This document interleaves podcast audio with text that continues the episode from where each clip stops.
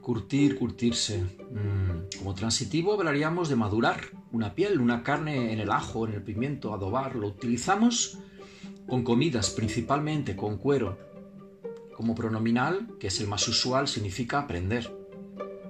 Uno se curte en las vides de la vida, en el trabajo, en el Rolling Stones del día a día, adquirir experiencia, crecer.